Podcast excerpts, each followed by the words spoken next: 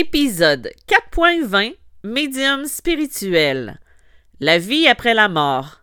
Bonne écoute.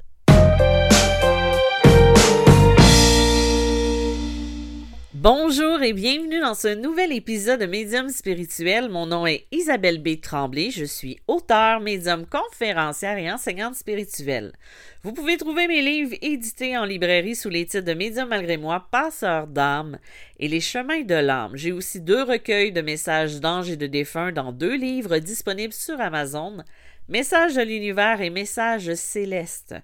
Tout d'abord, avant de continuer, sachez que le 18 et 25 mars prochain aura lieu ma formation sur l'initiation à la médiumnité. Euh, ça se déroule une semaine d'intervalle car c'est pour mieux répondre aux questions des gens à la suite de la pratique et d'exercice pendant la semaine qui sépare les deux événements. Vous pouvez trouver les informations sur mon site internet à www.mediummalgrémoi.com. J'ai eu un retour euh, quand même positif des gens qui ont participé euh, parce que c'est vraiment de la pratique qui permet de voir que finalement, oui, on a des capacités et c'est super intéressant de le faire ensemble. J'ai aussi remarqué que mon prochain épisode va être mon centième et je ne sais pas quoi aborder comme sujet. Est-ce que vous avez des idées? Euh, si c'était le cas, vous pouvez m'envoyer un petit courriel via Facebook ou sur ma boîte courriel. Euh, comme je vous répète toujours, je réponds à chaque message, euh, même si des fois ça peut prendre quelques jours. Donc, vérifiez vos indésirables j'ai souvent pas de retour. Euh, je me dis que finalement, peut-être j'ai aidé la personne et que c'est tout. Aussi, j'aimerais ça amplifier ma présence sur YouTube et j'ai besoin de vous pour trouver le type de vidéo que vous aimeriez regarder. Qu'est-ce qui vous intéresserait d'avoir comme sujet plus en ce sens? Pour le sujet d'aujourd'hui, une auditrice a communiqué avec moi via ma page Facebook pour me demander de parler d'un sujet en particulier. Je ne crois pas l'avoir abordé avec vous dans mes podcasts précédents, du moins je n'en ai pas fait un épisode complet si tel est le cas. Je vais aujourd'hui vous parler de la vie après la mort. Pas la vie pour la personne qui reste, parce que la semaine dernière, euh, pour les personnes qui l'ont écouté, je parlais du deuil. Euh, mais aujourd'hui, ce que je vais parler, c'est qu'est-ce qui se passe pour le défunt après son passage dans l'au-delà? Pourquoi est-ce que c'est important de parler de la vie après la mort? Ben, tout d'abord, la mort est inévitable et on sait tous que malheureusement, on va mourir un jour. Ça peut être effrayant, déstabilisant pour beaucoup d'entre nous. Il y a beaucoup de gens qui ont peur de ce passage-là. Euh, moi, je, n'ai pas peur de mourir. Par contre, des fois, j'ai peur de laisser euh, les gens que j'aime ou euh, c'est plus ça ma crainte. Euh, et vous savez qu'en parlant de la vie après la mort, on peut mieux comprendre ce qui nous attend et peut-être même un peu nous rassurer. De plus, la croyance en une vie après la mort peut donner un sens à notre existence et nous donner et nous aider à trouver du réconfort dans les moments difficiles. C'est sûr, comme on a parlé pour le deuil la semaine dernière, c'est toujours plus facile au niveau euh, de faire son deuil en pensant que la personne, elle est toujours là d'une certaine façon que de faire comme si on meurt, c'est tout, ça s'arrête là. Pour ma part, je ne crois pas que la mort, c'est la fin d'un tout. Je crois que c'est le début d'une nouvelle existence, c'est le début de quelque chose. Et euh, c'est pour ça que je vous en parle aujourd'hui. À noter que ce dont je vous parle aujourd'hui est en lien avec ma propre expérience et que les témoignages de défunts que j'ai eus lors de mes canalisations. C'est donc le reflet de ma réalité et qu'il n'y a aucune certitude à tout ça. Je vous le dis, je ne détiens pas la vérité malheureusement. Par contre, juste le fait de croire en tout ça permet d'adoucir le sujet et de nous apaiser. Donc, il faut que vous preniez ce qui résonne et laissez partir ce qui ne fait pas de sens pour vous. À travers mes consultations avec des défunts, j'ai eu l'occasion d'en voir de toutes les sortes. J'ai croisé des âmes qui étaient toujours retenues ici, d'autres qui semblaient être prises dans des boucles temporelles. Je sais que ce terme-là va vous faire penser à un film de science-fiction, mais c'est comme ça que j'appelle ça. Quand une âme répète la même chose depuis des années sans savoir qu'elle n'est plus incarnée. Il y a d'autres termes plus techniques, euh, plus spirituels, mais moi j'utilise celui-là. Qu'est-ce que vous voulez? C'est moi, hein? Il y a aussi ces âmes qui sont parties, qui ont traversé dans la lumière et que le passage s'est bien déroulé. Il y a aussi ces gens qui ont vécu des EMI. Qu'est-ce qu'une EMI? Euh, c'est des expériences de mort imminente. Ça, ça veut dire que c'est des gens qui sont morts pendant quelques secondes, quelques minutes, et qui sont revenus avec des souvenirs. Par exemple, moi, j'ai connu une amie euh, qui a vécu une expérience de mort imminente il y a quelques années. Elle était atteinte d'un cancer et euh, elle s'est retrouvée morte pendant quelques secondes ou minutes. Je ne pourrais pas vous le dire exactement. Quand elle est morte, elle s'est retrouvée à flotter au-dessus de son corps et s'est retrouvée à rejoindre ses guides. C'est comme si elle était envoyée dans une autre dimension. Euh, elle s'est retrouvée comme en genre de, meeting, de réunion, et c'est à ce moment-là qu'ils lui ont offert de vivre ou de rester là, euh, de rester là où elle était présentement, de ne pas retourner dans son corps, finalement d'être euh, morte. Mais cette femme-là, c'est quelqu'un qui a vécu euh, beaucoup d'épreuves, euh, qui a vécu la maladie souvent, et elle, elle voulait rester vivante. Elle voulait pas mourir. Pour elle, elle avait encore une mission à faire. Et elle a choisi de revenir parce qu'elle aimait la vie et c'est une mission pour elle de, de, faire ce qu'elle a à faire et tout ça. Par contre, euh, ils lui ont dit que pour revenir et continuer sa vie, il faudrait qu'elle limite ses activités et qu'elle prenne davantage soin d'elle parce que c'est quelqu'un qui en donnait beaucoup, beaucoup, beaucoup. Et ça, ça jouait beaucoup sur les maladies qu'elle pouvait attraper, ben, qu'elle pouvait attraper, euh, qu'elle pouvait avoir. Et euh, ça avait un lien finalement. Donc, euh, elle a cessé de s'éparpiller et elle a suivi ces conseils-là. Ce qu'elle se rappelle de tout ça, c'est que ça semblait durer une éternité alors que ce n'était que quelques minutes, quelques secondes. Elle est revenue et les médecins lui ont dit qu'il l'avait perdue pendant quelques minutes. Euh, mais ce qui est bon, ce qui est intéressant, c'est qu'elle se rappelle tout ce qui s'est passé de l'autre côté. Dans son livre La vie après la vie, le médecin Raymond Moody décrit l'expérience d'une femme qui se trouvait dans une salle d'opération et qui a subi une crise cardiaque. Elle a ensuite décrit avoir flotté au-dessus de son corps, vu les médecins tenter de la réanimer et même entendu leur conversation avant de se réveiller. Il y a aussi le compositeur euh, et musicien George Ritchie qui a décrit dans son livre Retour de l'au-delà comment il est mort d'une pneumonie dans un hôpital militaire pendant la Seconde Guerre mondiale. Il a affirmé avoir voyagé dans un tunnel sombre, puis il a rencontré un être de lumière qui lui a montré une vision de sa vie et lui a donné un message d'amour euh, et de paix. Ce que je vous ai raconté, c'est le témoignage de gens vivants, mais maintenant, je vais vous parler des témoignages d'âmes qui sont de l'autre côté. Il arrive à l'occasion des proches demandent à leurs défunts comment ça s'est passé leur mort. Qu'est-ce qu'ils ont vécu? Je me rappelle de cet homme qui a choisi l'aide médicale à mourir.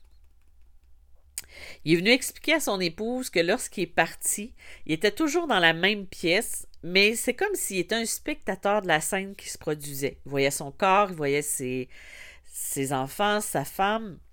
Et ensuite, il s'est senti s'élever. Et à ce moment-là, euh, moi, j'ai vu dans mon écran mental comme si j'étais dans l'univers et que c'était noir autour de moi, puis qu'il y avait des millions d'étoiles qui défilaient. C'est quelque chose d'assez perturbant parce que c'est l'image qui m'a donné, que j'ai pu décrire. Euh, tout s'accélérait à un rythme qui était étourdissant, et c'est à ce moment-là que ça s'est mis à ralentir après quelques secondes. Et là, j'ai vu une main qui s'est tendue vers moi, euh, comme si c'était une lumière derrière la personne. Euh, comme si c'était une porte tout était noir et la femme euh, c'était une femme qui tendait la main. C'était une femme d'une quarantaine d'années qui se tenait là. Il a expliqué que c'était sa mère qui l'attendait, mais pas à l'âge qu'elle était lorsqu'elle était décédée, mais beaucoup plus jeune, à une époque où elle se sentait bien. Et c'est souvent ça qui se passe de l'autre côté. Ils vont euh, prendre une apparence euh, qui est euh, plus récente ou pas plus récente, mais plus en lien avec le moment de leur vie où ils étaient bien. C'est pour ça que des fois, je vais décrire à quelqu'un, et, pour, pour ça que je travaille plus avec les photos, parce que des fois, je vais avoir une vision de la personne, et finalement, cette personne-là, elle, a, elle est beaucoup plus jeune, donc la personne qui consulte, le consultant, n'a pas l'impression que c'est elle que je décris. Et pourtant, c'est bien la bonne personne au niveau de l'énergie, au niveau de la personnalité, mais des fois, c'est plus jeune. Et des fois, j'ai des gens qui préparent des photos de leurs défunts avec, euh, admettons, enfance, euh, début de la vingtaine, début de la cinquantaine. Et des fois, c'est au niveau de la quarantaine, entre les deux âges, que je vais avoir euh, la vision. Le témoignage que je vous ai donné de cet homme-là, c'est souvent quelque chose qui revient. Un témoignage similaire qui se répète parmi les défunts. Par contre, c'est pas tous qui me donnent des images euh, assez euh, fortes du passage de l'autre côté. Euh, souvent, c'est quelqu'un qui les attend, un proche, une grand-mère, un parent, un enfant, et il accepte de vivre, de suivre cette personne-là. Il y a ces gens aussi qui viennent expliquer qu'ils sont totalement libérés de leur souffrance physique, euh, un peu comme s'ils flottaient, que leur énergie est si haute qu'ils subissent plus les effets néfastes de ce qu'ils vivaient durant leur vie. C'est la même chose euh, pour, euh, je me rappelle aussi, j'avais fait une canalisation pour une femme qui avait perdu son enfant, qui avait été handicapée toute sa vie, prisonnière un peu de son corps et qui n'avait pas nécessairement de facilité à communiquer, qui en avait pratiquement pas. Et elle est venue lui parler parce qu'elle est libérée de ça. C'est à son âme qu'on s'adresse, c'est à son essence parce que à l'intérieur, il y a quelqu'un qui est là. C'est pas juste une enveloppe corporelle. Et les messages qu'elle lui a dit avaient un lien avec ce qu'elle a fait pour elle dans sa vie, ce qu'elle avait comme personnalité aussi, dans certains sens. Il y avait une ressemblance qui permettait de l'identifier. L'âme, c'est une énergie, et si elle décide de rester ici au lieu d'aller rejoindre sa lumière, qui est finalement un taux vibratoire assez puissant, ce n'est pas les mêmes émotions qu'elle va vivre. En fait, si une personne est décédée de manière brutale ou d'une façon délibérée, les douleurs émotionnelles ou la problématique ne disparaît pas comme ça. Il doit se faire un travail pour se libérer de tout ça. C'est dans ces moments-là qu'un passeur d'âme est utile pour faire le passage. L'âme qui ne sait pas qu'elle est partie, et oui, ça arrive, continue son quotidien habituel. C'est dur à expliquer pour nous qui sommes dans un monde cartésien, mais la dimension n'est pas la même que la nôtre, même si les vibrations restent les mêmes, parce qu'une âme errante reste accrochée aux vibrations terrestres. Je me rappelle aussi d'une vieille dame qui ne savait pas qu'elle était décédée et a continué de faire sa routine comme si rien n'était. Mais les gens qui avaient acheté sa maison la ressentaient très bien. Je lui ai parlé, je lui ai expliqué qu'elle était décédée, qu'elle n'habitait plus et que c'était d'autres personnes qui habitaient sa maison et elle m'a dit, tout bonnement, ben en fait, je savais pas que j'étais décédée. Probablement que c'était une mort très rapide, très drastique et elle, elle est restée ainsi. Et quand je lui ai expliqué que je lui ai expliqué qu'il fallait qu'elle parte, de l'autre côté, que sa mission est déterminée, tout ça, et qu'elle est partie, les nouveaux propriétaires ont pu vivre normalement dans leur maison, et le chien, qui craignait d'aller dans une des pièces de la maison où elle était le plus, je pense que c'était son ancienne salle de couture, en fait, il est retourné sans problème. Ça peut arriver, ça aussi, avec les entités avec les âmes, euh, tu sais, euh, avec les animaux plutôt. Vous regarderez au niveau des animaux s'il y a des comportements étranges de leur part. Souvent, ils sont plus sensibles. Moi, je sais que c'est arrivé euh, peut-être euh, une ou deux fois que mon nouveau petit chien, mon petit Kimo euh, réincarné en Victor, ils ressentent des énergies parce qu'ils se mettaient à grogner quelques secondes après que j'ai un ressenti. Et c'était comme moi, je le voyais comme une confirmation de ce que je voyais ou ce que je ressentais. De l'autre côté, commencer, il semblerait que tout est doux, tout est facile et que l'amour est la seule priorité. Euh, il n'y a pas de, de, querelle, il n'y a pas de tension, il n'y a pas de négatif. Euh, c'est comme un monde de, de calinours et de, et de licornes. En fait, j'exagère, mais c'est quelque chose où c'est la lumière. C'est un peu pourquoi certaines âmes qui doivent s'incarner vont pas se rendre à terme dans les grossesses. Parce que plus elles descendent vers nous, vers notre univers, notre dimension, plus elles ont peur et elles se elles s'éloignent de cette paix-là intérieure. Et c'est pour ça qu'il y a des fausses couches. Euh, parce que les âmes, en revenant par ici, euh, en revenant pour l'incarnation, ben en fait, ils se sentent pas prêts d'affronter les émotions et les énergies que nous, on affronte à tous les jours. Euh, les âmes, ils n'ont pas et non plus les mêmes préoccupations que nous, on a. Donc, si vous me consultez pour avoir l'opinion de votre père ou votre mère en lien avec un conflit familial, il y a pas mal de chances qu'ils vous répondent que ça ne le regarde pas. Oui, il peut être touché qu'il y ait des conflits. Euh, ça peut le toucher que ses enfants ne s'entendent plus, qu'il y a une querelle, mais il ne s'impliquera pas là-dedans. Il n'ira pas dire, ben, il faut que tu fasses ça, ça, ça, puis qu'il faut que vous arrêtiez. Euh, lui est rendu ailleurs. Lui, tout ce qu'il veut, c'est le positif pour ses enfants, c'est que ça aille bien et que lui continue son travail. Je ne veux pas dire qu'il y a un je m'en foutisme qui s'invite dans, l'histoire, mais c'est juste que ce n'est plus les mêmes préoccupations. Ils n'ont plus ces préoccupations terrestres-là. C'est comme la maison qui ont pu, ben, en fait, euh, la maison, pour eux, ce n'est plus quelque chose qu'ils ont besoin. À moins que l'âme soit restée accrochée puis qu'elle ne soit pas dans sa lumière, ça peut devenir une problématique. Là, elle va s'accrocher. Mais si elle est rendue de l'autre côté, pour elle, ce n'est plus une priorité. Ce n'est plus quelque chose à laquelle elle pense. Euh, il y a son propre travail spirituel à faire. Un travail sur soi qui est moins dans la pratique que nous, ce qu'on fait en ce moment depuis notre naissance en étant ici. C'est donc important de travailler pour être en paix quand on part, quand on meurt. D'ailleurs, je vous suggère le livre de Sylvie Ouellette, Mourir l'âme en paix. Je crois que c'est aux éditions Béliveau. Euh, en France, je ne sais pas si c'est édité sous un autre euh, truc, mais cherchez Sylvie Ouellette, Mourir l'âme en paix, vous allez trouver le, le bouquin. C'est très technique par contre, ça dépend quel type de livre vous aimez lire. De l'autre côté, ils sont pas tous ensemble dans un gros party, dans une grosse fête, mais encore là, ça dépend de leur niveau, parce que ça fonctionne par niveau de l'autre côté, niveau vibratoire bien sûr.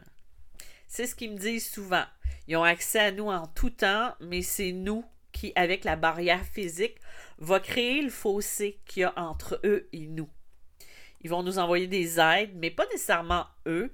Euh, ça peut être des anges ou des êtres qui vont être mis sur notre route.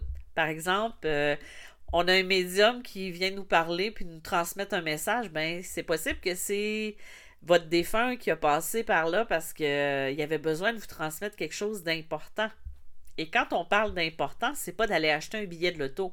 Ça peut être quelque chose en lien avec une problématique ou avec un manque de confiance en soi qu'on peut avoir.